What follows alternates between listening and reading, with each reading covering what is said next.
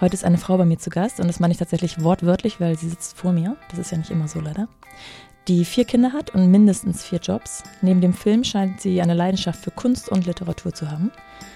Deswegen ist es nicht äh, ganz ähm, verwunderlich, dass sie drei Bücher geschrieben hat, von denen ich zwei gelesen habe und eins anlesen durfte. Und wenn sie auch annähernd in echt so ist wie vor allem das 2015 erschienene Mama Beat und kommenden Monat erscheinende Das ewige Ungenügend, eine Bestandsaufnahme des weiblichen Körpers verspricht, dann ist sie mir bereits sehr sympathisch. Willkommen zu The Mumpany. Die Balance zwischen Baby und Business. Wollen wir dem also mal ein bisschen auf den Zahn fühlen? Herzlich willkommen, Sarah Lisa Vollm. Schön, dass du da bist. Hallo, schön, dass ich da sein darf. Ich bin ganz dankbar, dass du hergekommen bist. Du kamst mit einem kleinen Rollkoffer. Und aus meiner Recherche weiß ich, dass du natürlich in Berlin wohnst, aber auch mal in Hamburg gelebt hast. Das heißt, ich habe mich gefragt, ist das so eine Art, oder was ist der Trip für dich so drumherum noch, außer dass du jetzt hier vor mir sitzt? Ähm, hast du einen kleinen Heimatbesuch draus gemacht? Ähm, ja, ich versuche das tatsächlich immer zu machen, wenn ich irgendwas in Hamburg zu tun habe, dass ich hier auf jeden Fall die Zeit auch noch nutze, um äh, Freunde zu sehen und durch Hamburg zu laufen und so gute Ecken zu besuchen. Ich bin ein großer Hamburg-Fan und freue mich dann immer, wenn ich hier sein darf. Wie lange hast du hier gelebt? Mm, also ich bin lange da, lange Zeit davon gependelt zwischen Hamburg und Berlin, aber eigentlich so von 2006 bis 2011. Mm, also kennst du Hamburg schon gut? Ja. Hat sich viel verändert, würdest du sagen? Ich finde, es kommt drauf an, wo. Mm. Also ich finde schon, ich habe lange irgendwie auch in der Schanze gewohnt Ja. und wirklich so Davidstraße, St. Pauli. Ähm, ja, also ich finde da, auch wenn es da noch Ecken gibt, die natürlich gleich geblieben sind, da hat sich schon vieles verändert. Und jetzt war ich aber heute Vormittag in Eppendorf Ja. und da hatte ich so das Gefühl, das ist vielleicht eher ein bisschen gleich geblieben. Ja. Und Gut das und ist aber schlecht. auch sehr schön. Genau, hat also seine Vor- und Nachteile. Ein bisschen davon weiß ich auch schon aus deinem ersten Buch. Mm, Und es ist immer ganz dankbar, wenn mir jemand gegenüber sitzt, der ein Buch geschrieben hat. Vor allem so eine Art Buch, wie Mama Beat, 2015 erschienen. Wahrscheinlich hast du ein bisschen länger dran geschrieben. Ich weiß gar nicht, wie lange dauert sowas. Ich weiß es gar nicht mehr. Wahrscheinlich ein Jahr. Ja, bestimmt, ne? Und ähm, ja, das Neue hat nochmal deutlich länger gedauert Ja. irgendwie. Das ist ja auch viel Recherche, war Ja. wahrscheinlich notwendig gewesen. Ja, genau. Und irgendwie, ja, haben wir dann beschlossen, wir, wir geben uns nochmal ein Jahr. Aber ja, das ist so, eine, so ein Prozess. Also ich finde auch, man schreibt ja nicht, es ist ja manchmal so diese Vorstellung, man setzt sich jetzt hin und schreibt das Buch. Ja. Aber bevor man die Sachen aufschreibt, hat man die meistens ja schon mal gedacht. Ja. Also das Buch geschrieben, inhaltlich habe ich dann meistens auf dem Fahrrad oder Ja. im Termin oder abends im Zug, äh, wo einem dann was einfällt und man das dann notiert und dann, wenn dann so dieser eigentliche Schreibprozess kommt, dann geht das oft dann auch ganz schnell. Also dass man sagt, okay, jetzt habe ich so ein Zeitfenster, jetzt möchte ich schreiben und dann muss man aber oft halt hauptsächlich die Dinge verarbeiten, die man vorher schon im Kopf geschrieben hat. Und kennst du das, dass man was gedacht hat und dachte, perfekt, aber leider gerade kein Stift zur Hand, weil auf dem Fahrrad oder schon im Kopfkissen mit dem Gesicht ähm, und dann denkt, scheiße, der Gedanke war so gut, die Formulierung war so gut und wenn ich es morgen früh aufschreibe, finde ich es so nicht mehr. Ich muss zugeben, dass ich ähm, handysüchtig bin. Ja. Ganz schlimm. Mhm. Das heißt, mein Handy ist immer bei mir Mhm. und das ist auch der Ort, an dem ich Sachen notiere. Mein Handy ist auch im Bett, am Bett. Ja. Ähm, ich weiß, dass das viele Leute nicht klug finden, aber so ist es. Deshalb kein, kein Problem mit Zettel und Stift. Aber ich habe das Okay. natürlich manchmal, dass man eigentlich schon so schläft und so denkt, Ja. jetzt nicht noch. Und dann sage ich es mir so fünfmal und denke so, ey, das merkst du dir auf jeden Fall. Und das ist doch so gut. Und dann war ich am nächsten Morgen auf und ich weiß, da war was. Ja. Und ich habe es nicht notiert. Es ist Das ist immer weg. Hölle. Ja. ja. Also vor allem deswegen bin ich so dankbar, dass du ein Buch geschrieben hast oder ich sozusagen das zweite auch anlesen durfte, weil ich dann das Gefühl habe, ich kenne schon ein, zwei Meinungen von dir. ähm, über Ambivalenz hatten wir gerade schon gesprochen, also kann ja sein, dass du es heute auch ganz anders beantworten würdest. Aber ich habe dann das Gefühl, ich habe schon so einem eigenen inneren Dialog von dir ein bisschen lauschen dürfen. Und ähm, ich bin gespannt, ob sich das heute so bestätigen wird. Und aus dem Buch weiß ich zum Beispiel auch, dass du ja in der Nähe von der, von der Davidwache gewohnt hast und auch da scheinbar offensichtlich auch gejobbt hast in der Kneipe.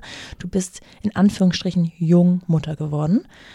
Was ich schon wieder in Relation setzen möchte, weil wenn man, und das beschreibst du in deinem Buch, auch Mama Beat, sich deine Familiengeschichte anguckt, warst du total spät dran. ja, und, meine Mutter hat das dann auch gesagt ja. bei meiner Hochzeit, als ich dann relativ spät mit 24 auch ja, mal Wahnsinn. Mutter geworden bin. und äh, aus heutiger Sicht, so in meinem Umfeld, sage ich mal, man lebt ja auch immer in so einer eigenen Bubble, würde ich sagen, du bist Jungmutter geworden. Und du beschreibst es nicht als unerwünscht oder ungeplant, aber als unverhofft. Würdest du es heute auch noch so beschreiben, das erste Kind, die erste Schwangerschaft? Also es war auf jeden Fall ungeplant und aber wahnsinnig gut, weil ich eigentlich immer junge Mutter werden wollte. Mhm. Nur das Leben sich nicht so daran gehalten hat, was ich dachte, was es vielleicht bräuchte, um Mutter zu werden. Und deshalb war das eigentlich eine ideale Fügung für mich, dass ich dann plötzlich einfach schwanger war und jung Mutter werden durfte, weil ich das eigentlich immer wollte. Ja. So. Ähm, deshalb hat das ganz gut, ganz gut gepasst. Also hast du dich schon selbst auch noch als jung empfunden? Ich habe mich schon auch noch als jung empfunden. Ich meine, ich wusste ja auch, dass jetzt so um mich rum auch nicht alle Leute ähm, gerade Kinder kriegen ja. oder irgendwie schon, also meine Freundinnen und Freunde sind jetzt nicht alle mit 21 irgendwie schon Eltern gewesen. Insofern war ich da dann schon auch die Erste, die Kinder hatte. Und der Mann, der dazu gehört, der hatte schon zwei Kinder. Das heißt, ein bisschen Patchwork-Vorgefühl müsstest du ja schon gekannt haben, oder? Wie ist das so mit, wie man sich das vorstellt? Realität versus äh, oder Expectations versus Realität? Also wir sind ganz krass verpatchworked. Ich habe auch geschiedene Eltern, ähm, auch da nochmal eine, eine, eine Schwester aus einer neuen Beziehung. Und dann mein Mann hat zwei ältere Kinder von zwei unterschiedlichen Müttern. Also wir haben so ganz, ganz viel Patchwork überall. Und das ist auf jeden Fall, macht eine sehr große Familie. Ja. Das ist sehr schön. Du hast auch an einer Stelle geschrieben, Familie ist eigentlich für dich das A und O. Das heißt, du wusstest nicht nur, dass du jung Mutter werden möchtest, sondern auch eigentlich schon, dass du eine große Familie gründen möchtest. Voll. Ist auch so groß? Ähm, also ich weiß, dass ich zu meinem Ex-Freund davor irgendwann gesagt habe, eigentlich hätte ich gerne acht Kinder, ich würde aber auch gerne arbeiten und ich glaube, das lässt sich nicht mhm. verbinden. Deshalb wäre ich auch mit der Hälfte zufrieden. Ja, das hast du eingeladen. bist du denn jetzt hier in Hamburg mit einem der Kinder oder bist du ganz ähm, alleine gekommen? Nee, die sind in Berlin. Mhm. Und ich war gestern auch noch in Osnabrück, weil ich da meinen Film gezeigt habe. Und dann ist man ja so in so einem Rundreisemodus. Und die Kinder, die man auf so eine Rundreise gut mitmachen können, nehmen könnte, sind natürlich schulpflichtig. Ja. Das heißt, die sind heute in der Schule. Sehr anständig. Du arbeitest als Darstellerin oder würdest du sagen Schauspielerin? Geht beides. Als Produzentin, als Regisseurin, als Kuratorin und als Autorin. Was machst du am liebsten davon? Ich bin tatsächlich ein ganz großer Freund davon, das abwechseln zu dürfen, mhm. weil diese Sachen auch so unterschiedliche Dinge erfordern. Und ich weiß, dass es Leute gibt, die die ganze Zeit auf Sendung sein können. So 300 Tage im Jahr ist denen egal, ne? Theater spielen, ist das. Ich bin dafür, auch wenn ich bestimmt extrovertiert bin, nicht extrovertiert genug. Ja. Was ja heißt, dass man wirklich die Energie daraus zieht, dass da Publikum ist ich brauche zwischendurch so mhm. Rückzugsorte und ich brauche Ruhe. Und ja.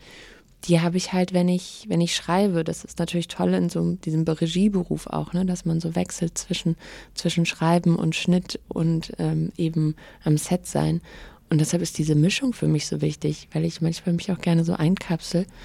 Und ich finde es manchmal auch echt beruhigend, über so Excel-Tabellen zu sitzen oder so Verträge zu checken, weil das so klar ist. Und ganz viel in meinem Beruf ist natürlich so abhängig von, von Geschmack. Oder wer findet das jetzt gut oder finde ja. ich das jetzt gut? Und ist so dadurch auch so aufregend. Ne? Habe ich das jetzt richtig gemacht? Ähm, Gibt es überhaupt ein richtig? Was sagt das Publikum dazu? Welches Publikum sagt was? Und im Gegensatz dazu ist so eine Abrechnung in so einer Excel-Tabelle total klar. Da geht alles rein und am Ende kommt hoffentlich das Richtige raus. Du ja. weißt genau, was du richtig gemacht hast, du weißt genau, was du falsch gemacht hast.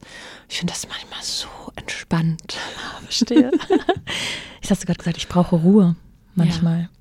Du bist Mutter von vier Kindern. ich könnte mir vorstellen, dass zu Hause vielleicht weniger Ruhe herrscht im normalen Alltag. Ähm, ist die Lösung dann, Arbeit und Kinder zu trennen? Oder wie bekommst du diese verschiedenen Rollen, die du allein schon als berufstätige Frau innehast, noch mit der Familie unter einen Hut? Ich habe wahrscheinlich das große Glück, dass ich ja nicht ähm, oder selten arbeiten gehe im eigentlichen Sinne, mhm. sondern dass ich ja immer sehr gut, also natürlich hat das, kommt das mit ganz vielen Zwängen und, und Terminen und Auflagen und Stress oder so, aber an sich kann ich das ja sehr gut gestalten. Und ich kann auch immer ein Kind mit ins Büro nehmen, weil es ist ja mein Büro. Ja. Und ich kann auch immer im Homeoffice arbeiten, weil es niemanden gibt, der mir das verbietet, außer natürlich, ich habe jetzt einen Drehtag oder so. Und das hilft natürlich extrem. Also diese, diese freie Gestaltung des Ganzen. Andererseits ist es auch so, dass man auch nie nicht arbeitet, mhm. logischerweise. Also es ist ja nicht so, dass wenn mich jetzt jemand irgendwie anruft äh, und das wichtig ist, dann sagt so, nö, ich bin ja im Urlaub. Ja. Das wäre ja absurd. Ne? Ja. Vielleicht ist es ja genau das Projekt, das ich ja. machen will. Und äh, insofern hat das Vor- und Nachteile, aber für mich funktioniert es eigentlich nur so, dass das immer so verbunden ist und man halt auch so bedürfnisgerecht agiert. So braucht mich das Büro, braucht mich ja. das Kind, was, wo ist so das Bedürfnis? So einen richtigen typischen Arbeitsalltag hast du dann ja gar nicht, ne? Nee, echt nicht. Also jeder Tag sieht anders aus. Jeder Man könnte Tag jetzt gar nicht so fragen, nimm uns mal mit, wie sieht es denn Montagmorgen bei euch aus? Geht gar nicht. Ja, obwohl natürlich die Sachen sich schon wieder ähneln. Also man könnte sagen, wie sieht ein Montagmorgen aus, wenn du drehst? Wie sieht ein mhm. Montagmorgen aus, wenn du ins Büro gehst? Wie sieht ein Montagmorgen aus, wenn du auf dem Filmfestival bist? Ja. So. Und gibt es irgendwelche Routinen? Also ich sag mal, dann äh, dafür bin ich aber dienstagsabends immer, also im, da mache ich immer was für mich allein. Oder mit freitags gehe ich immer mit meinem Mann essen. Oder solche Sachen, die dann irgendwie. Zero. Zero. Keine Routine. Es gibt theoretisch, äh, klar, in, in, der Arbeit gibt es eine Routine. Ähm, wir haben dienstags immer Teammeeting. Ja. Dienstag 13 Uhr bin ich aber nicht immer dabei, aber das versuche ich schon, da dabei zu sein, aber ich bin halt dann nicht unbedingt vor Ort. Aber also es wäre in deiner Produktionsfirma? Genau. Also das wäre sozusagen dein Hauptberufsort, Arbeitsplatz, so? Weiß ich nicht. Headquarter? Aber, aber es ist auf jeden Fall so schon die Basis, weil wenn ich jetzt zum Beispiel als Regisseurin arbeite, ich habe noch bisher noch nie Regie geführt, ohne dass wir das produziert haben. Ja. Ne? Also dann ist das ja, ja, gehört das ja quasi auch zusammen und so. Also das ist schon für vieles so die Basis, auf der so Sachen stehen. Ähm, genau, und da gibt es halt immer dienstags ein Meeting und das versuche ich meistens wahrzunehmen. Weil du hast vorhin gesagt, dass du also Baby oder Kind mit ins Büro nehmen, das geht schon, weil du bist ja dein eigener Chef, du musst dich nur für dir selber, Chefin, ähm, für dich selber rechtfertigen. Dann wäre das sozusagen Produktionsbüro. Genau, mhm. voll. Und du hast aber auch gesagt, es gelingt dir ganz gut, mit Kindern auch mal E-Mails abzuarbeiten oder zu telefonieren. Also in deinem Buch hast du, glaube ich, deine Kinder, die ersten beiden zumindest, als sehr angenehme Kinder empfunden. Ähm, ist das denn mit Vieren denn immer noch so angenehm? Weil manchmal kann man ja auch gar nicht telefonieren, weil das irgendein Kind immer was will. Ja, ähm, ich bin relativ streng. Ja. Ah, interessant. Das heißt, ähm, die wissen auch, dass ich das überhaupt nicht lustig finde, dass wenn ich telefoniere, also es ist ja so die Frage, es kann ja sein, ich telefoniere privat oder mit jemandem. Ja. Es gibt so einen Regisseur zum Beispiel, mit dem ich so eng befreundet, da rede ich dann auch nebenher mit den Kindern.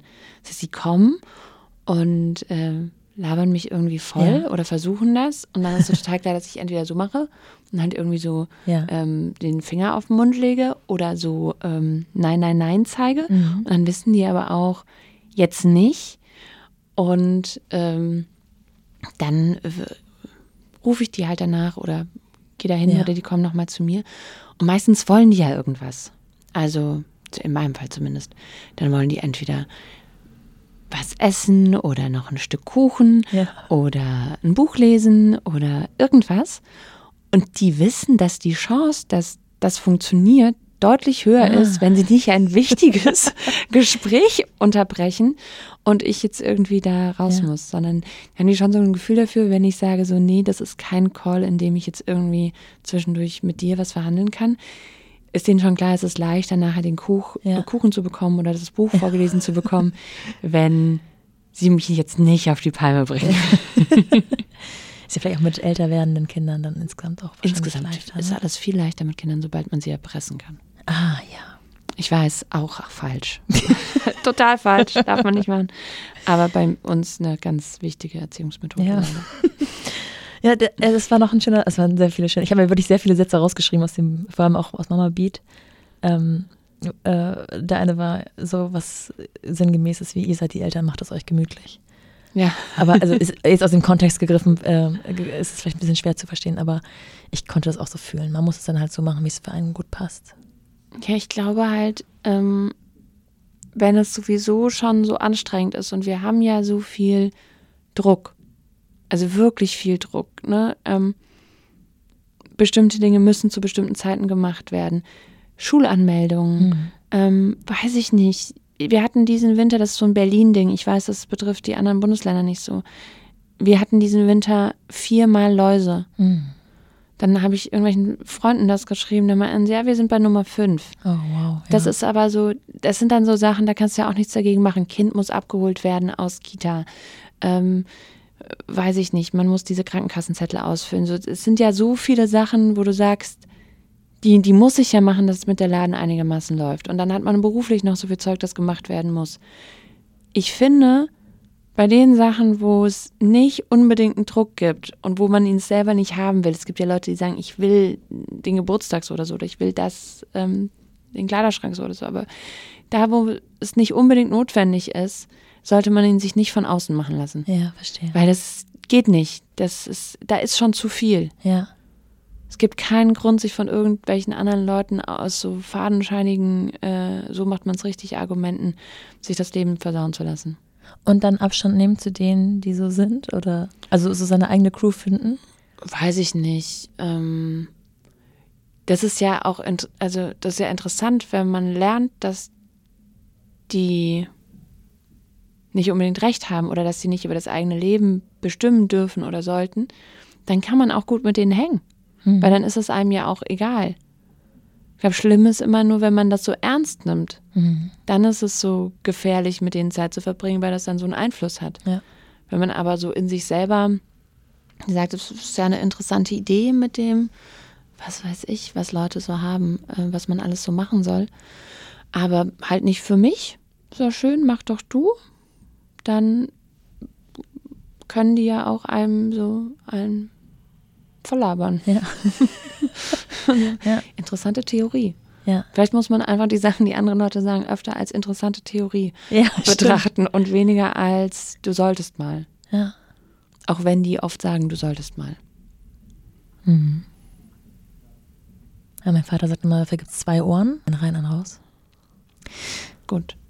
Ähm, ich komme darauf, weil du in dem, in dem ersten Buch, ich meine, das ist jetzt 2015, ist auch schon eine Weile her, da mögen sich ein paar Dinge in deinem Leben geändert haben, zumal damals, glaube ich, zwei Kinder dein Leben beherrschen und jetzt sind es vier. Aber ähm, da hast du eine Szene beschrieben, dass du äh, zu Dreharbeiten in der eigenen Stadt ausgezogen bist von zu Hause, um auch dem einfach gerecht zu werden.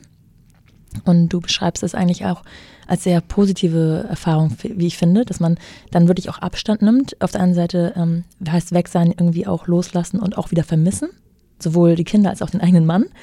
Ähm, und dann eben auch diesen Fokus auf die Kinder ähm, zu haben, wenn man bei den Kindern ist und den Fokus auf die Arbeit zu haben, wenn man bei der Arbeit ist. Ja, das ist eine gute Frage, weil ähm, es einen Unterschied gibt in der Arbeit. Ja. Also Kinder können easy mit ins Büro kommen oder wenn man halt so diese, ich kann das zumindest gut, also so in deren Anwesenheit E-Mails schreiben, mit Leuten telefonieren, Sachen Ja. organisieren, Sachen planen. Wenn ich so spiele oder das so ein, also emotional und auch dich privat komplett beherrschender Filmprozess ist, ja. dann ist man ja manchmal gar nicht so ganz man selber. Und dann, dann kostet das so viel, so viel Energie, dass man eigentlich eine sehr strange Person wird, ein bisschen. Und dann finde ich es echt auch gut, ähm, das nicht mit Kindern zu machen. Also das habe ich schon auch heute noch, dass ich gerne, wenn ich drehe, woanders bin oder vielleicht auch mal, wenn ich so in einem, in einem ganz tiefen Denkprozess bin oder so, dass ich es dann gut finde, irgendwie zu sagen, ich bin mal zwei Tage nicht da und, und mach das mal, anstatt so ähm, leicht derangiert zu sein. Ja, ja. So, genau. Und wie sah und sieht dann die Organisation in der Familie aus? Also hast du dir einen Mann gesucht, der das äh, selbstverständlich mit auffängt und auch auffangen kann beruflich oder habt ihr Hilfe von außen, von Familie? Also bei uns gibt es ein ganz, äh, eine ganz klare Regel. Wir haben einen gemeinsamen digitalen Kalender und der, der als erstes die Tage blockt, ja. hat sie. Ja. Und die andere Person muss dann, wenn sie dort auch weg muss oder so, sich um Betreuung kümmern. Ah, ja. Jetzt ist es natürlich so, wenn jetzt was ganz Tolles passiert, also bei, wenn man so beim Film arbeitet, dann sagt man gerne, okay, außer das gilt, außer Hollywood ruft an. Ja, okay. dann so, okay, dann könnte man immer sagen, okay, ich muss und natürlich äh, sprechen wir dann auch drüber. Aber das ist erstmal immer so ein bisschen die Idee. So jemand, der zuerst geblockt hat, dann muss der andere sich kümmern.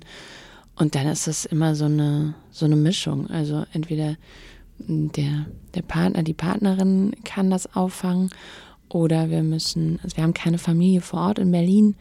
Das heißt, dann muss irgendwie so äh, bei meiner Mama gebettelt werden oder bei meinem Papa, ob die mal nicht Lust hätten, mit ihren Enkeln abzuhängen für ein paar Tage. Äh, sowas. Dann, dann, reisen die an. Genau, dann reisen die an oder im Idealfall liegt das vielleicht auch in den Ferien oder am Wochenende ja. oder so. Es ist dann, ja, immer so dieses ein du, Puzzlespiel. Ja.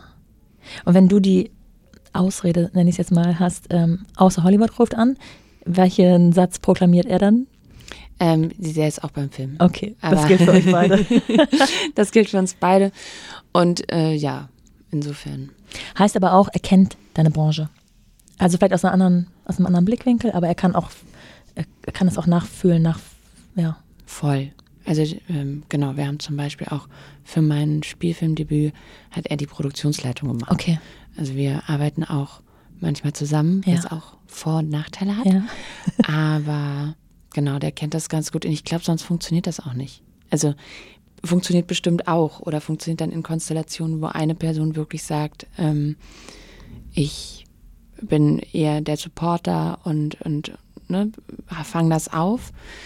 Aber also das zu verstehen, was so zu diesem Beruf gehört, was nicht direkt mit Erwerbsarbeit zu tun hat. Ja. Also dieses, ich muss aber noch auf diese Veranstaltung oder ich muss aber dieses Projekt machen, auch wenn ich da gar kein Geld verdiene, mhm. weil sich daraus vielleicht Projekte ergeben, die, das ist ja irre, wenn man das jemandem erklären muss, der in einem Angestelltenverhältnis arbeitet, dann würden die Personen vielleicht sagen, können wir jetzt aber mal so nach drei Wochenenden einfach ein Wochenende haben. Mhm. Und ja, das ist äh, wahrscheinlich äh, neben vielen anderen Dingen mein großes Glück, dass ich einen Mann habe, der immer verstanden hat, dass ich schon auch ein bisschen mein Beruf bin. Ja. Ist dir das auch vor dem ersten Kind schon bewusst gewesen, dass er so sein wird?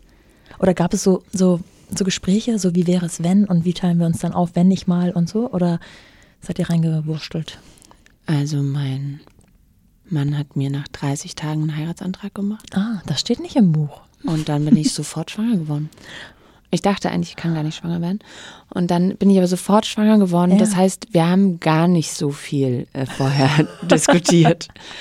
Und haben aber, glaube ich, zusammen sehr viel entwickelt. Also auch natürlich viel gestritten. Ja. So, also auch so, ja, ich habe dann auch so Listen geführt, wer, viele, wer wie viele Abende ausgegangen ist. ich habe noch fünf Abende ich gut. Noch was. Und so einfach, um, um so ein Gefühl dafür zu bekommen, weil man natürlich auch, also ich hatte wahnsinnige Angst auch einfach davor, das war eine meiner größten Ängste, als ich schwanger wurde, dass ich nie wieder drehen darf. Ja.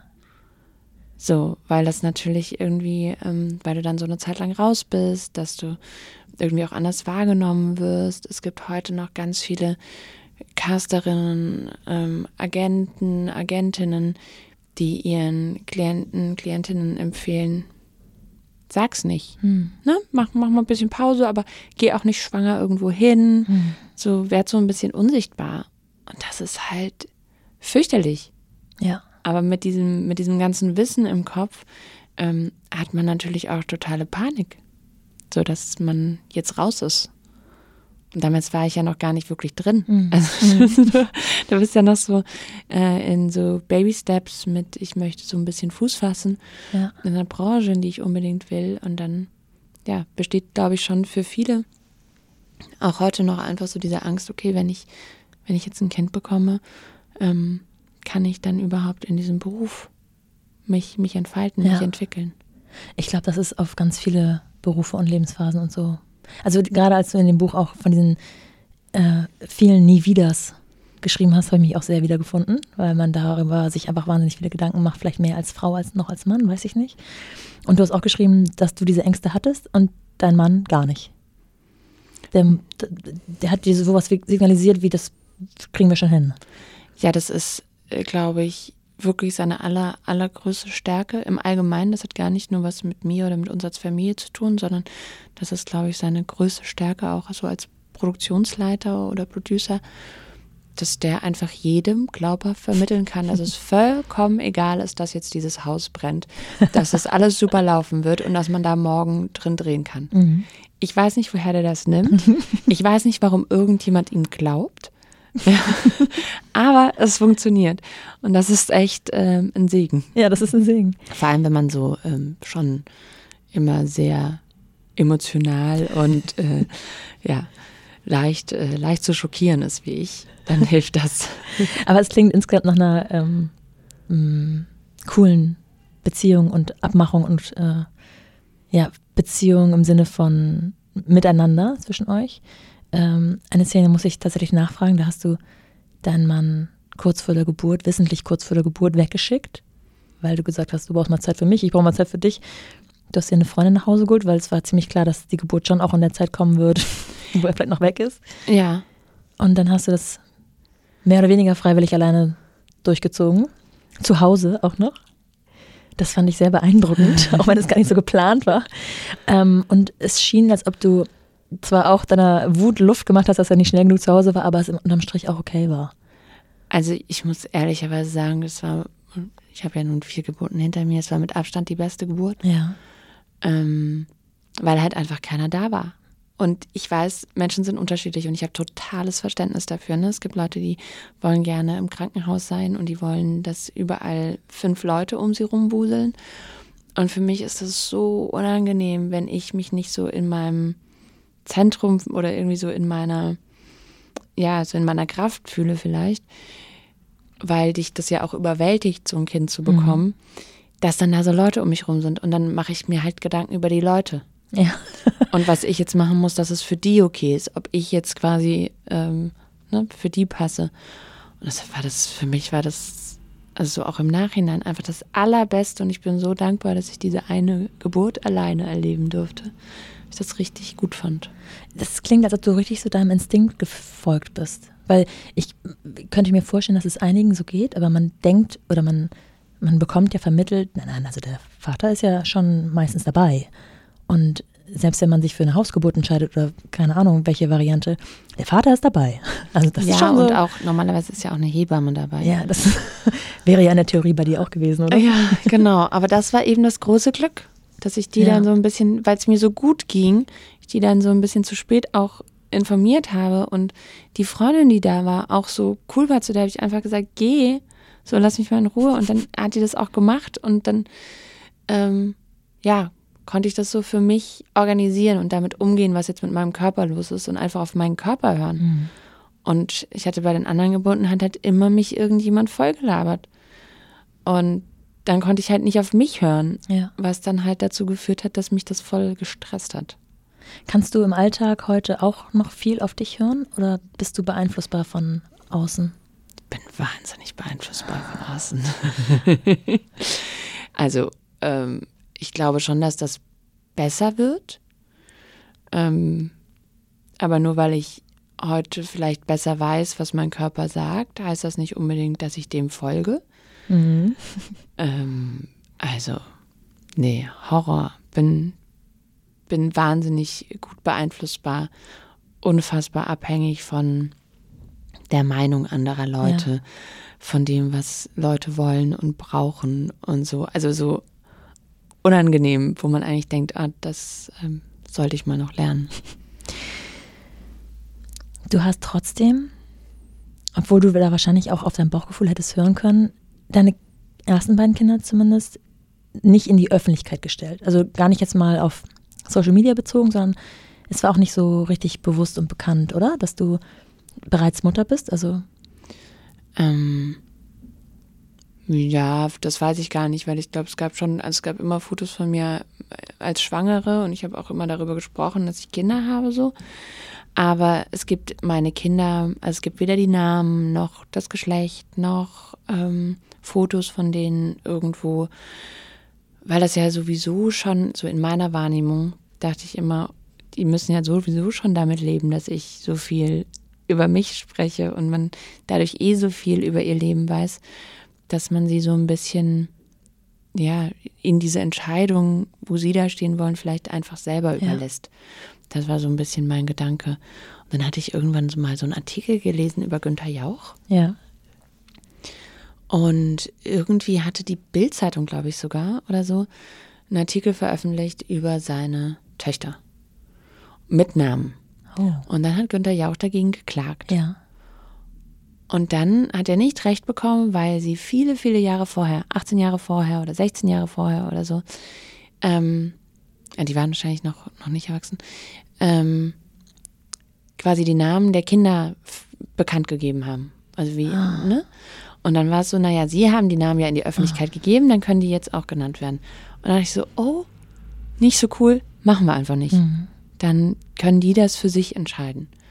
Und das war dann immer so die, die Haltung und die Maxime und die haben wir eigentlich bis heute ganz gut durchgesetzt und dann können die Kinder sich ja irgendwann selber überlegen, wo und wie sie auftauchen oder gesehen werden wollen. Wann haben denn deine Kinder so, oder haben die alle vier schon verstanden, was du oder ihr macht? Also, dass du auch eine, eine ja, vielleicht nicht Person des öffentlichen Lebens bist, aber auch in der Öffentlichkeit stattfindest?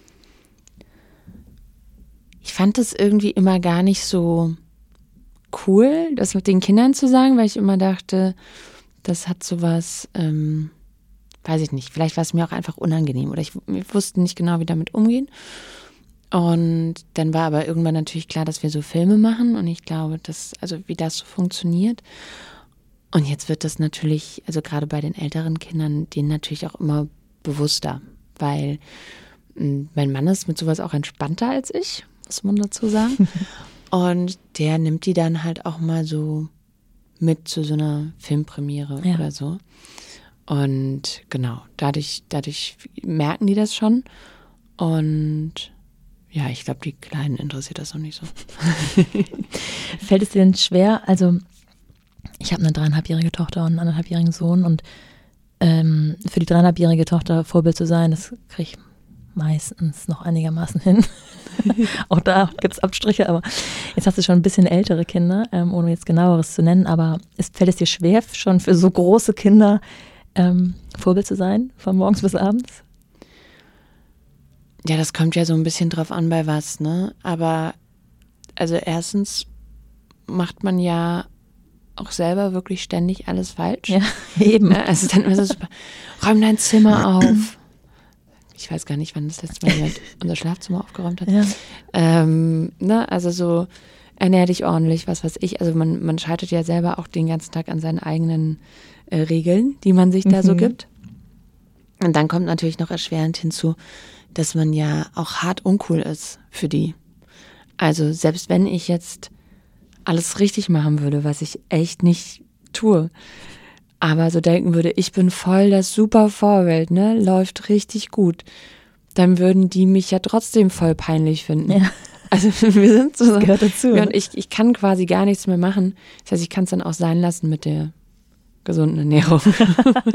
eh alles voll. Also alles, eh schon alles lost, weil die mich sowieso ähm, ja nur noch ernst nehmen, weil sie nehmen mich natürlich schon manchmal ernst, aber nur noch so ernst nehmen, wenn sie das wollen. Und das ist vielleicht das, das Schöne oder das Interessante, ne? dass sie dann nochmal kommen und fragen oder natürlich auch in so einen Austausch gehen, aber jetzt nicht mehr per se richtig finden, was ich sage, ja. sondern schon richtig ähm, eigene Haltung ja. und Meinung haben. Das muss auch, Leben. ne? Das gehört dazu. Voll.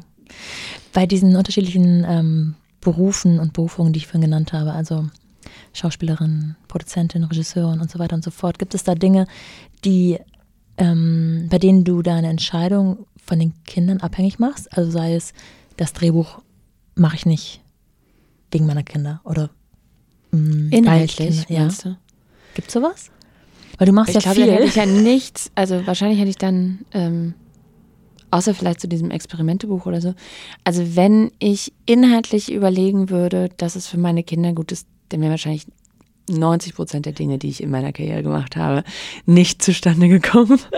Das habe ich mir ein bisschen gedacht, ja. Ähm, insofern, das spielt überhaupt keine Rolle. Ich finde, das darf auch für mich keine Rolle spielen, mhm. weil ich muss das ja gut finden. Ähm, ich habe zum Beispiel, es gibt ja dann auch ganz oft, dass Leute so sagen, ah, ich wollte dann mal einen Kinderfilm machen. Ja. Das war bestimmt auch bei mir so. Ich wollte dann so dieses Kinderbuch machen, weil sich das so ergeben hat aus diesem Leben. Und es ist auch, wenn mir jetzt jemand einen tollen Kinderfilm anbieten würde, dann hätte ich da auch Bock drauf und dann wäre ich auch stolz drauf, so meinen Kindern zu sagen, guck doch mal, ich habe mal so was Unterhaltsames gemacht, was auch für euch äh, anzugucken ist.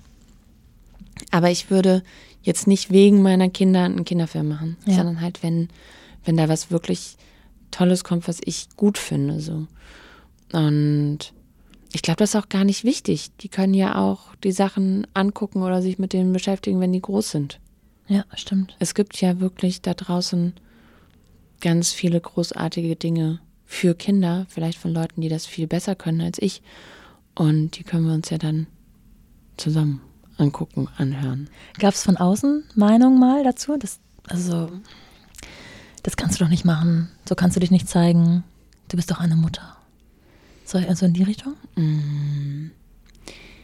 Ja, also lustigerweise gar nicht so viel in Bezug auf, aufs Muttersein, aber so in Bezug aufs Ernst genommen werden. Mhm. Also, ne, ich habe ja irgendwie auch schon Filme gemacht, in denen ich jetzt nicht so viel anhabe oder so. Ja. Und dann schon so, ja, also, ne, jetzt solltest du das aber dann mal nicht mehr machen, weil, was weiß ich, das ist dann auch irgendwie seriöser mhm. oder sonst was. Also so, so Sachen gab es schon gar nicht mal so unbedingt wegen der Kinder. Und es wird natürlich auch gerne gefragt, also so von, von Journalisten, äh, Journalistinnen. Das hat dann aber, das dann eher retrospektiv, bereuen sie, bla bla ah. bla bereuen Sie das und das? Ist das irgendwie, was ich also bereuen Sie interessant finde? gemacht zu haben oder genau ähm, bereuen Kinder? Sie gemacht Nein. zu haben? Nee, nee, ah, sondern ja. bereuen Sie das und das gedreht zu haben. Ja. Ich dann immer so denke, nee. Und das ist auch, also es ist so ein, also wo ich so merke, es ist glaube ich so ein ganz großes Bedürfnis, dass Frauen sich dann schon bitte auch irgendwann schämen sollen. Mhm. Also es ist so, da gibt es ja auch genug Beispiele, ne? Wo man sagt, okay, also die haben irgendwie vielleicht mal einen Film gemacht, wo sie nackt zu sehen waren oder wie auch immer. Aber alle haben es geguckt, alle fanden es super.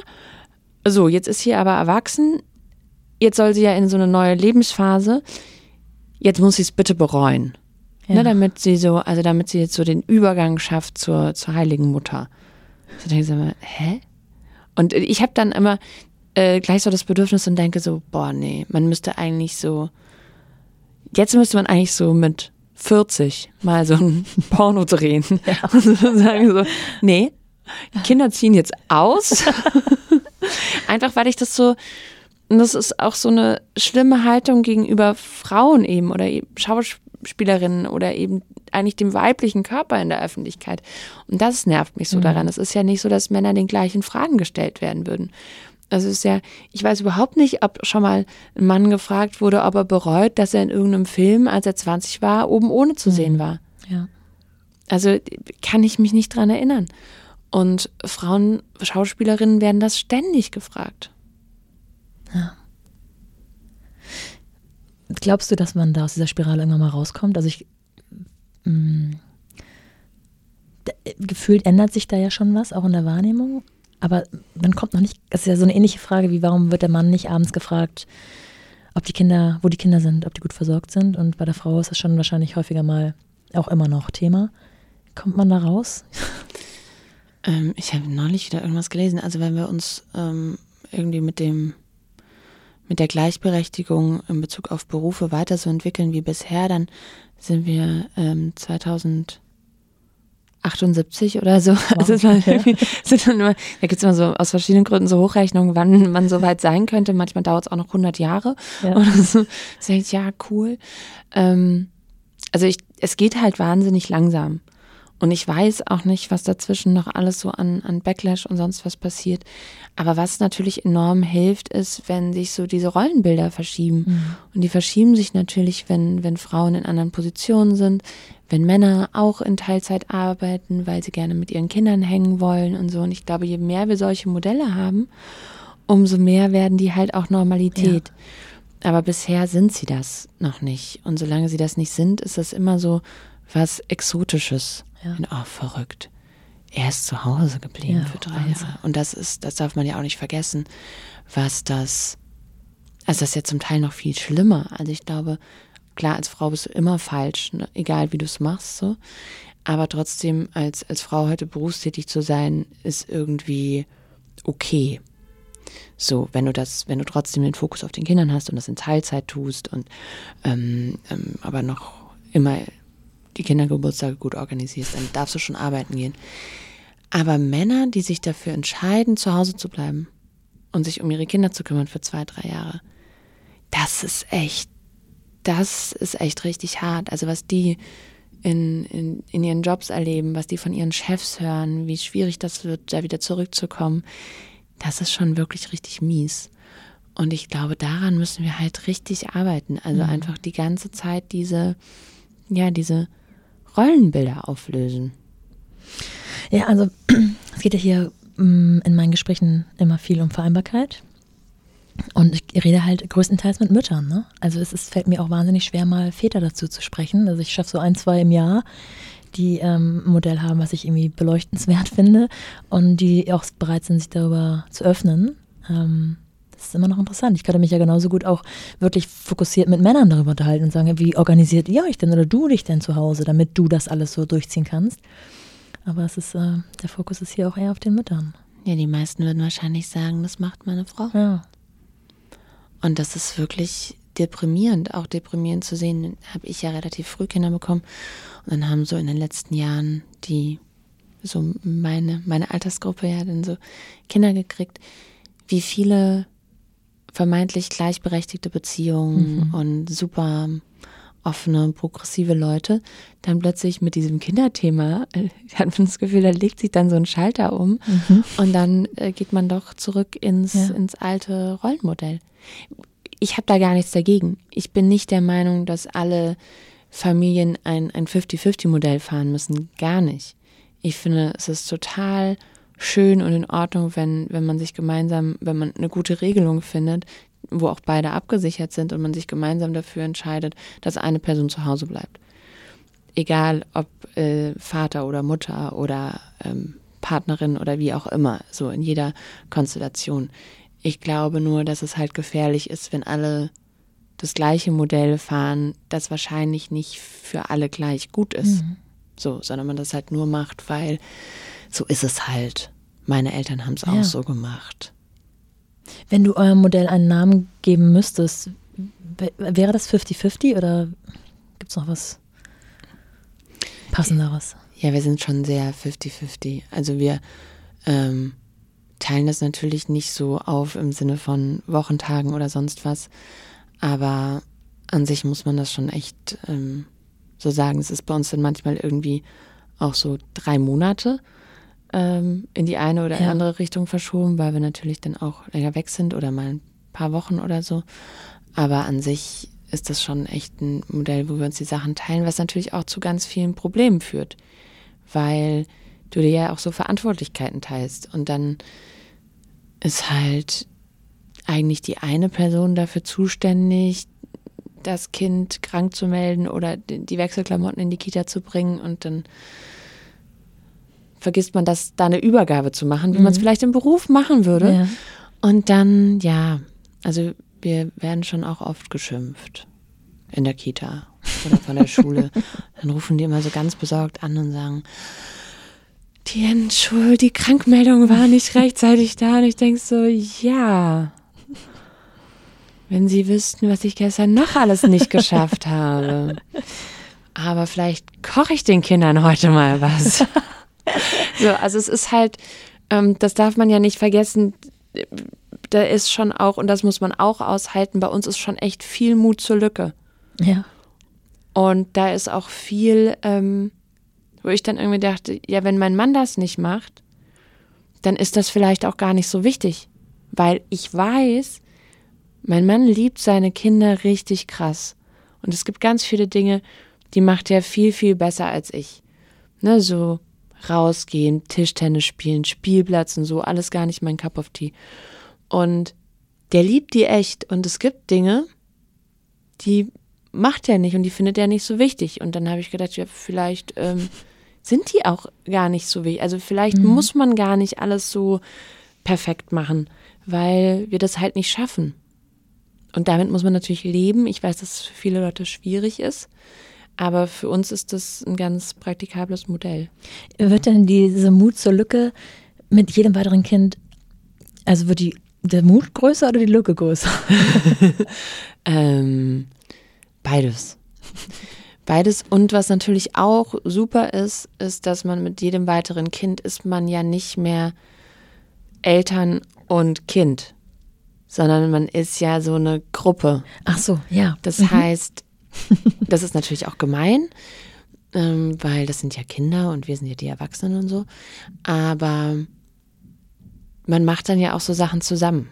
Also dann geht halt mal ein Kind Brot kaufen für Pausenbrot oder dann ich bin wahnsinnig stolz, die können jetzt nämlich alle vier Kartoffeln schälen. Ja. Und das kann, man kann jetzt richtig schnell so einen äh, Sack Kartoffeln geschält bekommen. Und das ist halt auch gut. Also ja. man muss dann vielleicht auch so als Gruppe zusammenhalten. Oder das ist so die Dynamik, die man sich dann vielleicht wünscht, dass die auch so untereinander sich helfen und mit uns zusammen irgendwie versuchen, diese Sache namens äh, Alltag geregelt zu bekommen. Und das macht auch irgendwie Spaß. Also auch zu sehen, wer da so auf welche Sachen Bock hat. Ja. Wenn zum Beispiel ein Kind, das kocht wahnsinnig gerne. Und dann kocht man halt irgendwie diesem Kind und lässt es aber auch Dinge ausprobieren, ja. die auch nicht immer funktionieren wo man dann vielleicht auch mal sagen muss, cool, dass du jetzt eine Stunde gekocht hast. vielleicht entsorgen wir das einfach und ich mache jetzt noch ja. mal schnell ein bisschen Pasta. Ja. Und so, ja. also das ist halt ein anderes Modell. Und ich verstehe, dass das ähm, für viele nicht, ja, keine, keine gute Lösung ist, aber für uns ist es so ganz praktikabel. Ähm, man sagt doch auch, Kinder, die nichts dürfen, werden Erwachsene, die nichts können. Ah, ja, das werde ich mir merken. ähm, also sagt man so, sag ich. Ich habe mir das ausgedacht. ähm, ist, bist du schon immer so gewesen, dass du sagst, es ist, es ist halt Leben und es ist, es kommt in Wellen und manchmal ist, läuft das halt gut und dann kommt am Ende Pasta, kommt am Ende Pasta raus und am Ende ist alles, sind alle satt und manchmal muss man halt eine Pizza bestellen. Oder ist das auch etwas, was, ähm, wo dir in die Karten gespielt hat, dass du einfach Jungmutter geworden bist und dann hat man da irgendwie noch so ein anderes Mindset, als wenn man schon ähm, mehr versucht hat, mehr Ordnung in sein Leben zu schaffen, weil man ja schon so wahnsinnig erwachsen ist. Das habe ich auch schon öfter überlegt. Und ich glaube durchaus, weil meine Eltern sind ja auch Jungeltern geworden. Und damals waren die auch überhaupt nicht so strukturiert, wie die heute sind. Heute ja. haben die so ganz, man wird ja auch so, wenn man älter wird, so ein bisschen, meine Eltern sind nicht schrullig, falls sie das hören. man wird ja so ein bisschen, ähm, sage ich mal, geradliniger vielleicht mit dem, wie man sich so das Leben ja. vorstellt. Und dann denke ich auch manchmal, dass ich voll froh bin, dass ich nicht erst geboren wurde, als die schon so ganz klare Guidelines hatten für ihre Sachen. Und klar, also ich denke auch bei vielen Dingen so, okay, lass das mal so, wenn die Kinder ausziehen, kaufe ich mir dann das erste Sofa. Also ich habe mir bis heute noch nie ähm, ein richtiges Sofa gekauft, weil ich denke, es macht überhaupt keinen Sinn. Und das, es gibt so Sachen, die hebe ich mir so auf für, wenn, Ja, wenn die dann so groß genug sind oder wenn die dann. Also wir sind jetzt langsam raus aus der Phase, wo Leute immer. Ich weiß auch nicht, ich weiß nicht, ob das nur bei uns so ist. Unsere Kinder haben alle gerne die Wände angemalt. Ja, sie hat, ihr seid ja eine Künstlerfamilie. Ja, voll. Leider sieht es nicht so aus. Definitionssache. Definitionssache. Und das sind halt so Sachen, ja, ähm, wo ich dann schon so denke, okay, das muss man vielleicht auch manchmal sich vor Augen halten. Viele Leute denken, ja, dann kriegt man Kinder und dann ist man für immer Eltern. Also ja, man ist für immer Eltern, aber man ist nicht immer Eltern von kleinen Kindern. Ja. Die sind irgendwann dann 13, 14 und dann ähm, sind sie nochmal so eine Weile echt Jugendliche und dann sind das aber auch einfach Leute. Ja. Es sind Leute, mit denen kann man reden. Es sind Leute, die machen natürlich auch Sachen kaputt oder da geht mal was schief, aber die tragen ja auch ganz viel dazu bei, dass man so ein Haushalt ist und so eine, ja, so eine Gruppe, so Ja. eine Familie und dann, ähm, ja, dann sind die ja auch irgendwie wieder anders und man hat gar nicht mehr diese, also ich finde diese Vorstellung so strange, dass man Kinder kriegt und dann ist man für immer Eltern von kleinen Kindern. Nee, man ist für zehn Jahre dann ein Elternteil von einem kleinen Kind und danach ist man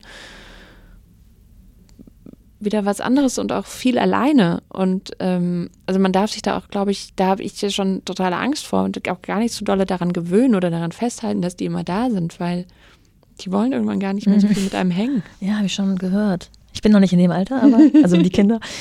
Ähm, aber lässt das dich, äh, hat es dich schneller erwachsen werden lassen, dass du früh Kinder bekommen hast? Oder äh, jung gehalten? Ich habe ja keine ähm, Doppelblindstudie gemacht Ja. mit, mit mir. Ich hab, ähm, bin ja so nur so ich.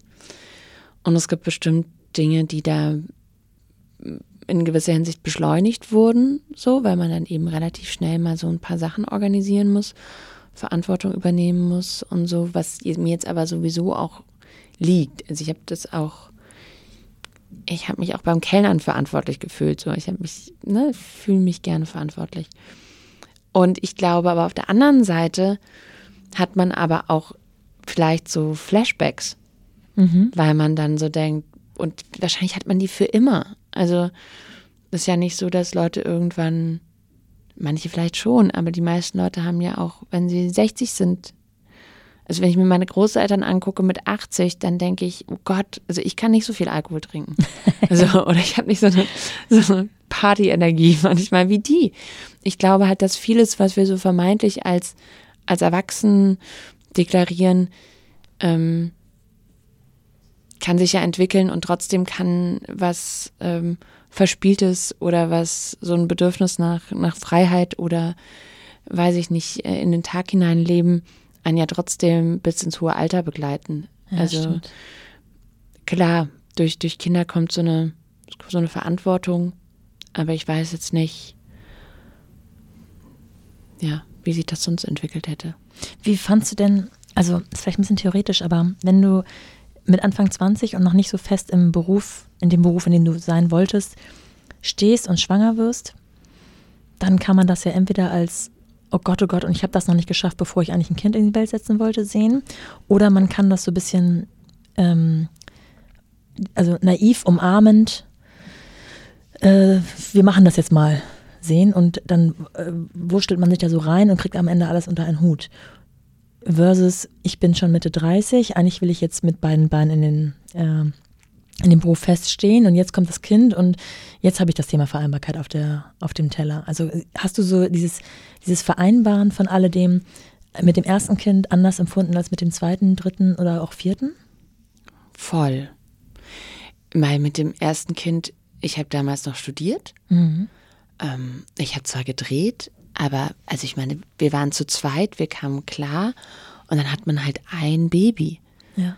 Und dann habe ich halt irgendwie mein, mit diesem Baby zusammen irgendwie meinen Bachelor fertig gemacht und dann habe ich dann irgendwann wieder gedreht und habe so Sachen geschrieben, aber ich war ja so 25. Ich hatte ja noch so alles vor mir und es gab gar nicht so viel so viel Druck von außen, weil es hat ja eigentlich keiner was erwartet. Also ich wollte natürlich Dinge und habe ah, dafür ja. auch gearbeitet, aber es gab jetzt ja in dem Sinn, es hat ja auch niemand auf mich gewartet. Ja. Also als Schauspielerin ist es ja nicht so, dass da 80 Leute sitzen und sagen, die, also in meinem Fall natürlich gibt es Schauspielende Mitte 20, die jeder unbedingt haben will, aber dazu gehörte ich ja nicht. Und deshalb gab es überhaupt keinen Druck von außen. Es gab nur so Druck in mir. Aber dadurch konnte ich total viel mit diesem Kind hängen. Und mit den späteren Kindern war ja dann schon, man braucht natürlich auch viel mehr Geld, wenn man viel mehr Kinder hat. Mhm. Man ähm, ist aber auch selber irgendwie älter, also hat vielleicht auch nochmal andere Bedürfnisse. Und dann war es auch einfach so, dass ich dann ja eine Firma hatte. Oder viel mehr Deadlines und viel mehr Sachen, wo es dann so, wo ich gar nicht weg sein konnte oder wo ich einfach dann auch gebraucht wurde mhm. oder man sich auf mich verlassen hat in einer ganz anderen Form und dann eben schon die Frage war, wann bist du da, wann kann ich dich erreichen mhm. und so und dann habe ich eigentlich, also das war schon anders. Ich bin auch bei den späteren Kindern viel früher wieder ähm, weggefahren zum Drehen zum Beispiel oder so. Deshalb, das, das gab es beim ersten Kind einfach nicht, weil mich da in der Zeit auch niemand gefragt hat, ob ich drehen will und ich habe mich in der Zeit nicht drum gekümmert. Ja. So. Und deine heutigen Berufe, laufen die, die laufen ja nicht alle nacheinander ab, sondern wahrscheinlich auch immer projektweise überschneidend. Ähm, bist du dafür dankbar, dass du das so gleichzeitig handeln kannst? Oder denkst du manchmal auch so, oh, so nacheinander, ein bisschen geordneter? Wäre auch okay? Ähm, ich finde das total schön so und mag das auch gerne, dass ich mich mit so unterschiedlichen Leuten in unterschiedlichen Kontexten beschäftigen kann, weil das so eine ganz gute Abwechslung bringt auch. Was ich mir wünschen würde, ist ein bisschen mehr Planbarkeit, weil ich es extrem schön finde, jetzt zum Beispiel ähm, schon zu wissen, wie läuft dieses Jahr tatsächlich. Also ja. drehe ich, was drehe ich, wie, was bedeutet das für uns in Wochen, in Monaten, in, in Einsatz und so. Das, da ist die Filmbranche schon extrem speziell und ich weiß auch gar nicht warum. Also die Buchbranche ist da total anders und es beruhigt mich so. Aber auch wenn man jetzt Ausstellungen machen würde, jetzt haben wir das noch nie gemacht mit Institutionen oder so. Die haben auch Vorlaufzeiten von zwei Jahren, ne? Mhm. Also wenn ich jetzt so Künstlerin wäre, dann wüsste ich auch, in zwei Jahren habe ich eine Einzelausstellung da und da. Mhm. Und dann kann man da aber so drauf hinarbeiten. Und Film ist irgendwie, ich weiß nicht warum, immer sehr kurzfristig. Und das macht mich manchmal wahnsinnig, weil ich gerne, ich mache gerne Pläne. Ja. Ist das denn so, dass du ähm, die mit jeder einzelnen, mit jedem einzelnen Beruf auch der Leidenschaft folgst? Oder ist es auch ein bisschen so, dass man sagen muss, okay, das eine bringt einfach mehr ein und ist finanziell der stärkere, die stärkere Säule und deswegen ähm, hat das dann irgendwie auch Priorität, wenn ich mich entscheiden muss? Mm, also die unterschiedlichen Berufe haben das nicht, aber innerhalb der jeweiligen Berufe gibt es das. Ah. Also man kann schon für mehr Geld schreiben und man kann so. für mhm. mehr ähm, Kunst schreiben. Oder man kann auch, wenn man jetzt irgendwie Filme produziert, natürlich sagen, okay, das ist jetzt so ein Projekt, das macht man nur, weil man das Thema wichtig mhm. findet und da, da bleibt eigentlich gar nichts hängen und dann muss man andere Sachen machen, wo dann wieder Geld hängen bleibt, damit man sich die anderen Projekte leisten kann. Ja. Aber das gilt für alle, für alle Berufe. Also ist auch beim, beim Spielen so oder so, dass man immer abwägt, ähm, was ist so das, was man davon hat? Sind es tolle Leute, mit denen man das machen will? Ist das irgendwie künstlerisch das, wo man sagt, okay, wow, das ist so krass, ist auch voll, ich brauche kein Geld, ich bezahle noch den Babysitter, Hauptsache ich darf dabei sein. Ja. Ne? So, das hat man natürlich auch ja. immer.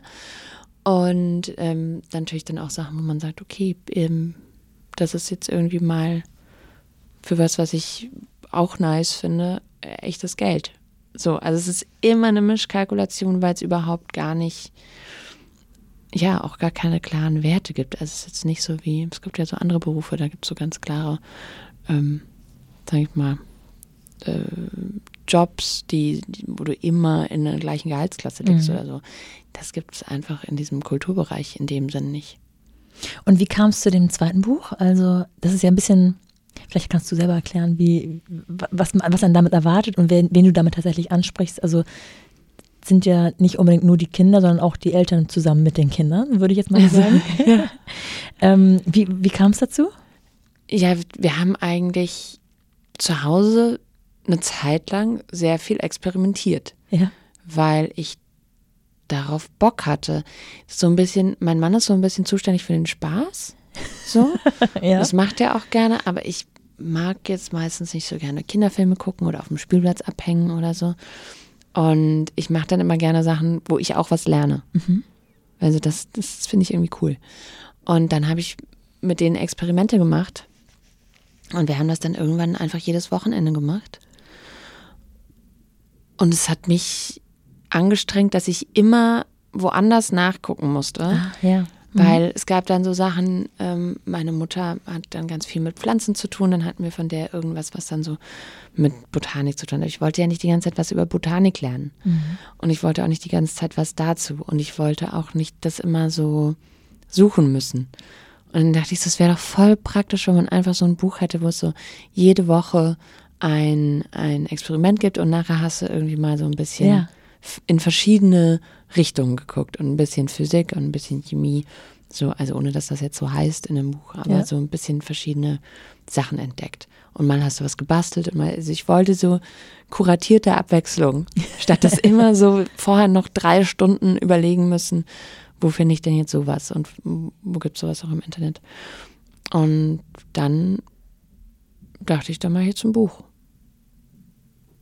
So, so ist es passiert. Wa- Was würdest du sagen, für welches Alter ist das Buch? Oder ab welchem Alter?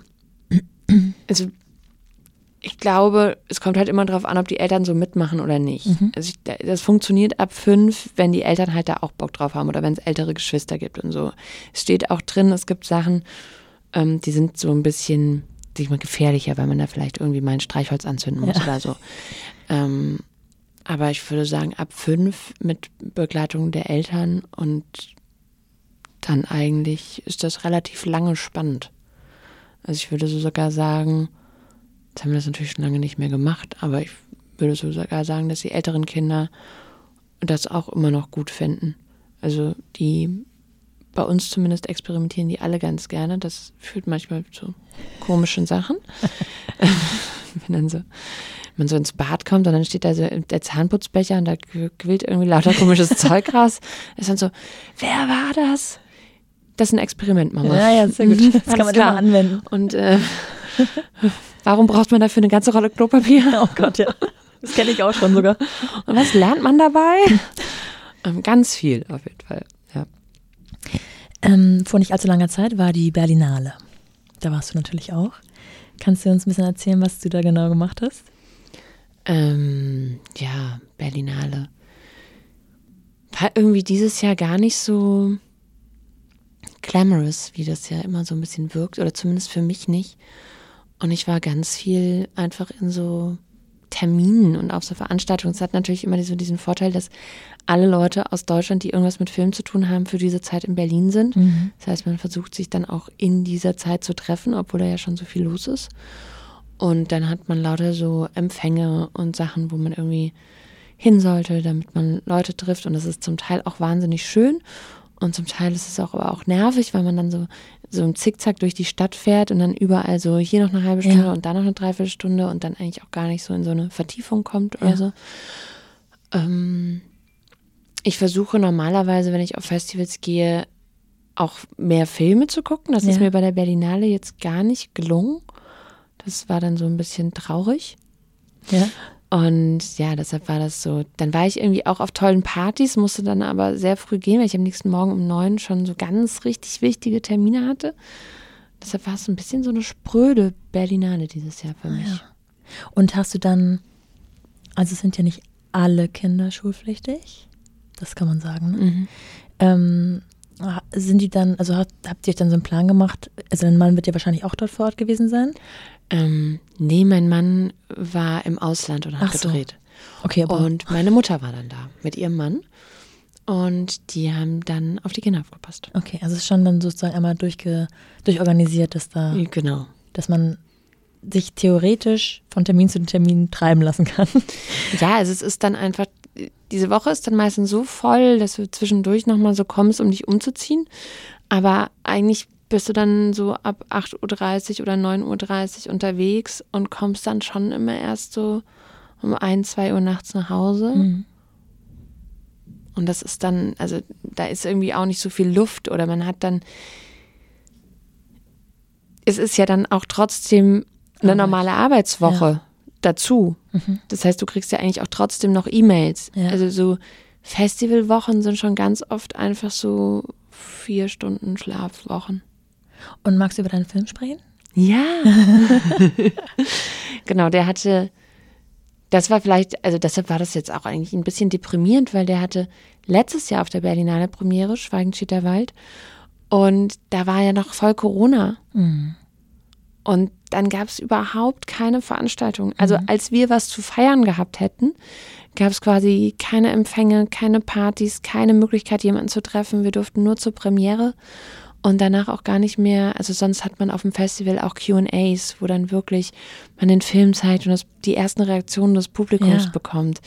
Und das durften wir gar nicht haben letztes Jahr ja. auf der Berlinale. Das war so ein bisschen ähm, traurig. Aber an sich ähm, hatten wir jetzt Kinostart und am 31.03. kommt die DVD. Ja. Und es ja, ist ein irgendwie doch ein Mystery-Thriller. Ja. So ein echt ähm, eher ein bisschen düsterer, spannender Film, der so von einer jungen Frau handelt, die ja eine Forstpraktikantin ist und so in das Waldgebiet zurückkehrt, wo ihr Vater verschollen ist vor 20 Jahren. Und da sehr ungeheuerliche Geheimnisse aufdeckt und das finden die Leute vor Ort gar nicht so gut. Was war deine Aufgabe bei dem Film? Ich habe den produziert und es ist mein Regiedebüt. Das heißt, meine erste große Regiearbeit. Ja, danke. Wie zeitaufwendig ist dann sowas? Also mm, das Drehbuch habt ihr euch, glaube ich, ausgeliehen sozusagen? Oder ich weiß nicht, wie man das genau nennt. Äh, genau, also es, ist, es gibt einen Roman mhm. und den muss man dann aber adaptieren. Also das ist manchmal noch schwieriger, als einfach ein Drehbuch zu schreiben, ja. weil so ein Roman hat dann so über 300 Seiten in dem Fall, müssen aber 90 Seiten Drehbuch draus werden. Das ja. heißt, du musst eigentlich so drei Viertel des Textes loswerden und wissen, ah. welchen Text nimmst du mit, damit das was ähnliches erzählt oder im Kern ähnlich bleibt. Gehört das auch schon zu deiner oder gehörte das auch schon zu deiner Aufgabe? Ähm, ja, also in dem Fall ja, weil wir zusammen mit dem Autoren das entwickelt haben. Ah ja. So, aber es gibt natürlich auch die Fälle, wo Leute zu uns kommen mit fertigen Drehbüchern oder mit weitestgehend fertigen Drehbüchern. Aber meistens entwickeln wir zusammen. Und ja, das ist dann so, also das plus Finanzierung, plus sich zu überlegen, wie das umgesetzt wird, hat dann schon mal so sechs Jahre gedauert. Mhm. Und dann dreht man noch und dann schneidet man noch und dann macht man nochmal Postproduktion für ein Jahr und dann sind irgendwann sieben Jahre um. Wahnsinn. Genau.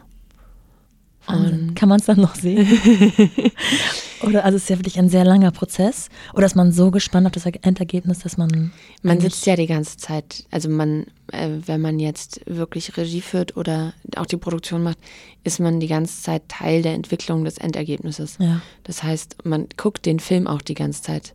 Also man guckt den Film ähm, natürlich im Schnitt die ganze Zeit, auch immer wieder die neuen Schnittfassungen. Das heißt, man hat ihn da schon 800 Mal gesehen und dann geht man zum Beispiel noch in die Farbkorrektur, mhm. wo man dann ähm, die Farben anpasst. Aber am Ende der Farbkorrektur guckt man ihn ja nochmal mhm. ganz, mhm. damit er passt. Und dann ähm, geht man in die Musik und dann guckt man ihn durch. Und dann, wenn man denkt, okay, das ist ungefähr richtig, dann geht man damit in die Mischung, wo man dann nochmal austariert, was ist wie laut, was klingt wo. Und wenn dann das gut war und die Mischung gut war, dann geht man nochmal ins Kino. Ja. Und dann guckt man nochmal im Kino, ob ja. alles stimmt.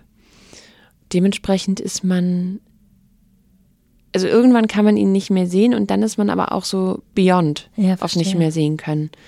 Dann ist es so, dann wird es so zum nahezu täglichen Ritual, ja. abends nochmal den Film zu gucken. Wahnsinn. Also ich bin der Branche Anführungsstrichen leider sehr fremd, deswegen frage ich jetzt einfach mal so naive Fragen. Ähm, ist das dann etwas, was du tatsächlich die letzten sieben Jahre lang täglich oder fünf Tage die Woche bearbeitet und gemacht hast? Oder kommt auch das in Wellen? Also hat man dann sozusagen mal einen Dreh von drei Monaten und dann eine Pause und dann arbeitet man an was anderem und dann wieder an dem Film? Oder wie muss ich mir das vorstellen, so arbeitsalltagstechnisch? Also gedreht, und das ist die intensivste Phase, ne, wo man wirklich so jeden Tag da ist oder auch die Drehvorbereitung. Drehvorbereitung sind dann vielleicht so zwei Monate und dann dreht man nochmal so 25 Tage.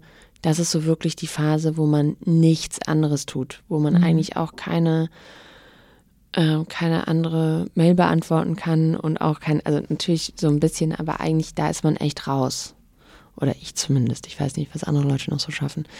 Aber davor, in dieser Entwicklungsphase, da wartet man ja auch ganz oft. Also da wartet man ganz oft irgendwie auf die, da hat man dann eine Drehbuchbesprechung und diskutiert darüber, wie das jetzt funktionieren könnte und wie die einzelnen Figuren ähm, so drauf sind und was die so machen könnten. Und dann geht der Autor wieder und ähm, schreibt dann und schickt dann drei Wochen später die neue Fassung. Mhm. Und in den drei Wochen habe ich dann auch eher weniger mit dem Film zu tun und dann eben mit den anderen Projekten. Also man hat schon einfach viele, viele Sachen parallel und es arbeitet ja nicht immer ich mhm. an dem Film. Es gibt dann auch später so Phasen, wo man ähm, dann auch in der Postproduktion, zum Beispiel im Sounddesign, dann bespricht man mit dem Sounddesigner, was man sich vorstellt, was toll wäre und so weiter. Und dann müssen viele Dinge ja auch hergestellt werden. Also ähm, Geräusche man Ach kennt so. das so klassisch, so Geräuschemacher, Foley Artists. Da bin ich ja dann nicht dabei. Also es wird ja oft am, auch an dem Film gearbeitet, eben von, von Autorinnen oder von ähm, dramaturgischen Beraterinnen oder von äh, ganz vielen anderen Leuten dann in der Postproduktion, wo ich gar nicht mh, hm, die ganze Zeit daneben sitzen muss oder involviert ah, ja. bin. Aber du könntest ja in, der, in den Pausen auch ähm, denken, okay, dann mache ich in der Pause mal gar nichts.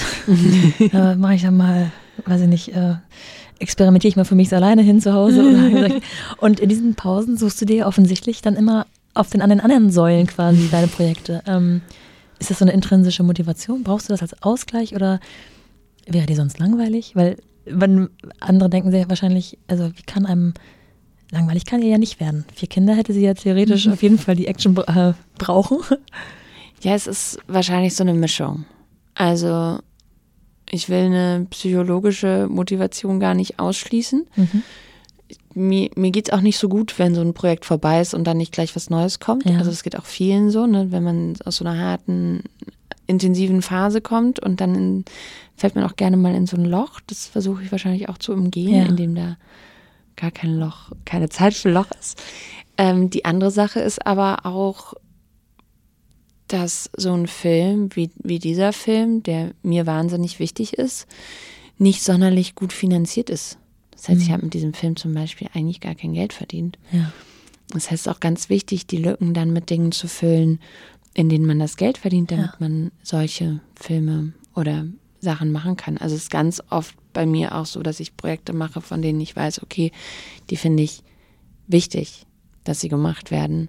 Das ist aber sehr schwer, die zu finanzieren. Ja, verstehe. Und dann mir was anderes suche, wo ich sage, okay, hier verdiene ich jetzt das Geld, das ich brauche, damit ich beides machen kann.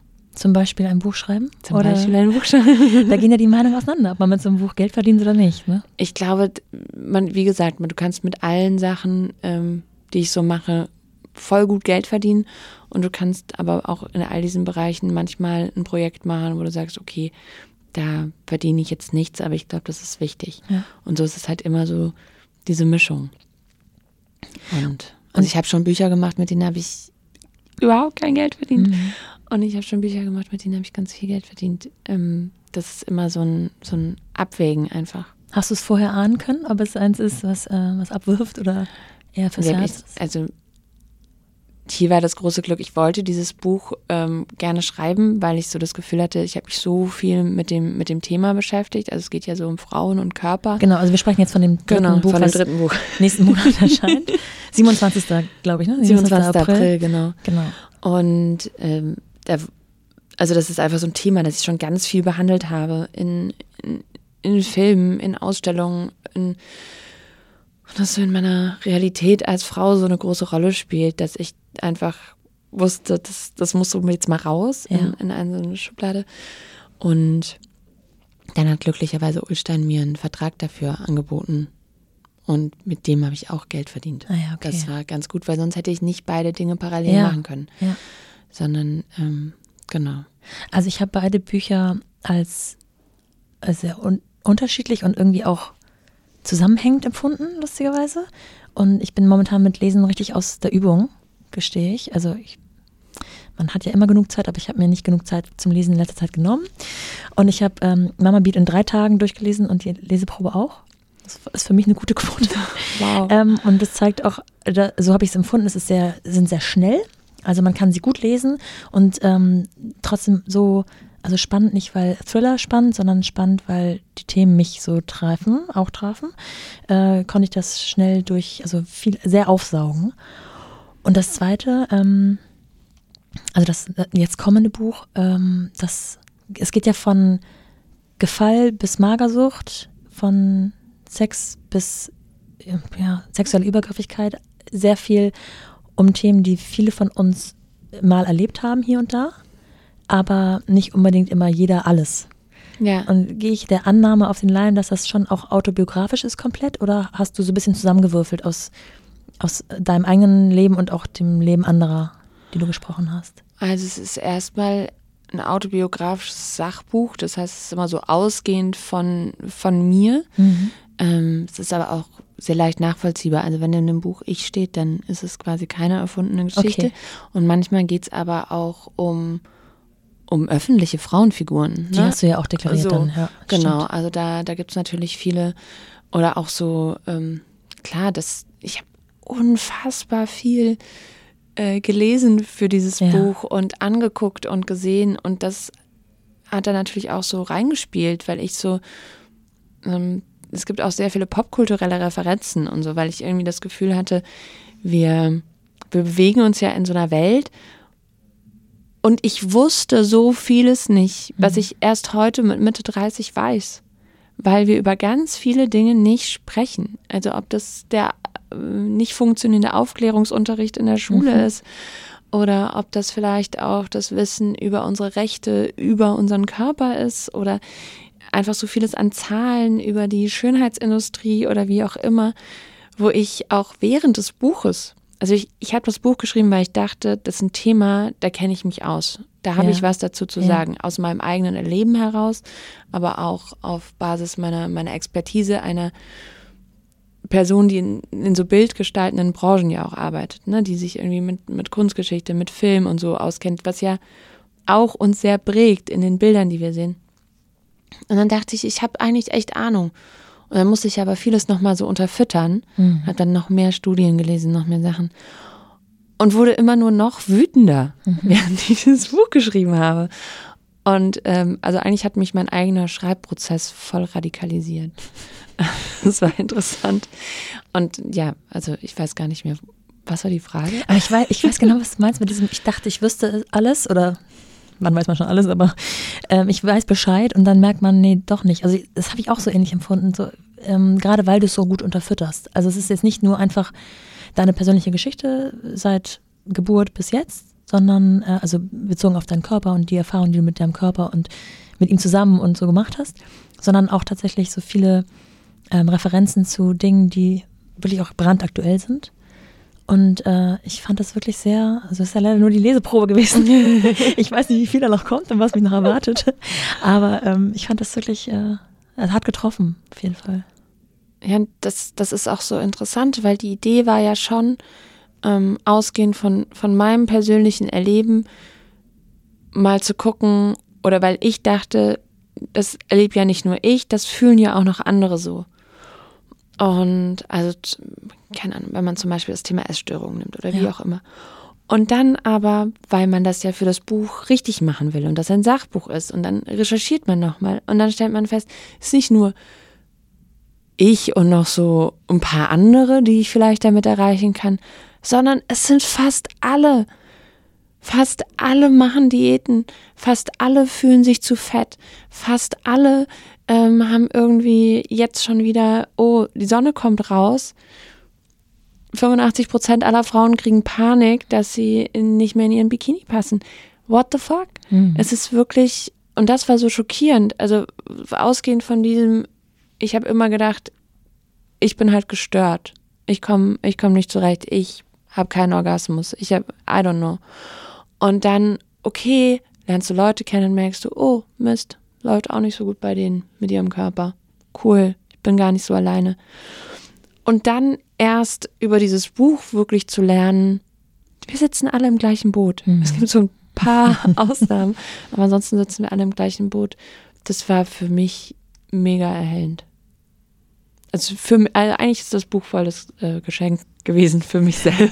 Das habe ich mich nämlich auch gefragt, ob du sozusagen äh, in dir selbst damit auch ein auf, bisschen aufräumen kannst oder ob auch ähm, Kinder, egal ob äh, Töchter oder Söhne, also wirklich gleichermaßen wichtig ja auch für diese Generation, ähm, eine Motivation gewesen sein können. Weil ich dann während des Lesens auch immer so dachte, wie werden wohl meine Kinder, was werden sie wohl für Erfahrungen sammeln? Ähm, ich versuche schon immer sowas zu sagen wie, oh, du hast so tolle, starke Beine, mit denen kannst du bestimmt super hüpfen oder so.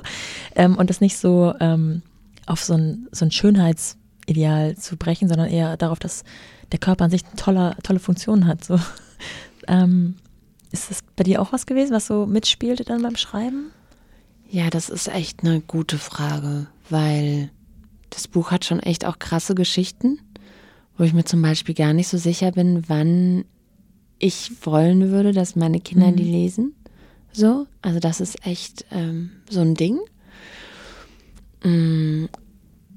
Und dann hängt man ja auch selber in so einer krassen Ambivalenz, weil man fragt sich da natürlich auch, wir hatten das Thema vorher schon mal, wie bin ich denn in Sachen Körper ein gutes Vorbild? Bin ich halt wahrscheinlich nicht, und zwar nicht nur, weil ich immer ähm, zu wenig schlafe und falsch esse, ja. sondern auch, weil, ja, weil man sich selber ja auch nicht so super findet. Ist ja nicht, ich habe jetzt nicht das Buch geschrieben und denke so, boah, ähm, ich gucke jetzt jeden Morgen ins Spiel und denke so, boah, siehst du gut aus. Hammer. Kein Eingriff nötig, niemals. Nein, das, ne, man nimmt das ja alles, alles mit und dann fühlt man sich jetzt aber noch verantwortlicher und denkt so, ja Mist, aber ja. eigentlich dachte ich doch immer, irgendwann, wenn ich Geld habe und so, lasse ich mir doch vielleicht noch die Brüste operieren. Und jetzt habe ich das Buch geschrieben und jetzt muss ich doch ein Vorbild sein, aber ich wollte doch noch, ich wollte doch irgendwann noch mal gute Brüste haben. Also man, man hängt ja selber in diesen gleichen Schlaufen und man ist ja selber so, deshalb heißt das Buch ja auch das ewige Ungenügend. Es ist ja nicht so, dass ich jetzt ähm, hier durch eine Katharsis gegangen wäre und sagen würde, pff, ähm, ich, ich will das alles nicht so, sondern man hängt ja immer so dazwischen und ich glaube, mhm. das geht ja den meisten so. Es gibt ja ganz wenig Leute, die sich so ganz klar positionieren können in Bezug auf Körper, sondern ja, wir, wir alle wissen, was vielleicht gut wäre und dann haben wir alle eine Vorstellung davon, was schön wäre und dann haben wir eine Vorstellung davon, was uns aber vielleicht glücklich machen würde und dazwischen haben wir noch ganz viel Leben mit seinen Anforderungen ja. und, und Scheitern wahrscheinlich meistens. Ja. Vielleicht ist das die, eigentlich die, ähm, die größte Erkenntnis oder die größte Aufgabe, zu sagen, dass das okay ist. Also, dass es okay ist, an den eigenen Ansprüchen zu scheitern und dass es okay ist, daran zu scheitern, ein Vorbild zu sein, weil das halt nicht funktioniert. Wir sind halt nicht perfekt. Ja. Schöner Schlusssatz. ich danke dir sehr, dass du hierher gekommen bist extra. Ähm, mich hat es total angesprochen, was du da geschrieben hast. Ähm, ich bin jetzt auf die Bücher eingegangen, weil natürlich auch in deinen Filmen wahrscheinlich sowohl als Schauspielerin als auch als Produzentin und Regisseurin oder so ganz viel von dir steckt natürlich. Aber die Bücher sind so nochmal mehr in meiner Wahrnehmung gewesen, deine ähm, eigenen freien Gedanken. Ähm, ich weiß nicht, wie du das als Künstlerin betrachten würdest, weil sicherlich würdest du sagen, in deinem Schauspiel steckt auch ganz viel von dir, aber eben zu einer Geschichte, die dir vielleicht von jemand anderem vorgegeben wurde. Ich hoffe, du weißt, worauf ich hinaus will. Ja, voll. Ähm, aber auf jeden Fall ähm, bedanke ich mich schon mal bei dir. Dankeschön. Ja, und ich bedanke mich bei Sarah Lisa für heute, denn wie gewohnt geht es nächste Woche noch einmal in die Playground-Folge. Wenn ihr mehr zu Sarah Lisa Vollm hören, sehen oder lesen möchtet, findet ihr alles auch nochmal in den Show Notes. Wie gesagt, ihr aktuelles Buch gibt es jetzt im Handel. Mir hat das, was ich schon bereits lesen durfte, sehr gefallen. Und wenn ihr das von unserem Gespräch ebenfalls sagen könnt, dann bitte, bitte teilt es doch, sagt es weiter, abonniert den Podcast, vergibt Bewertungen, Sterne und Co. Das würde mich sehr freuen und hilft mir unheimlich in der Sichtbarkeit für das, was ich hier mache. Bis dahin, eure Nora.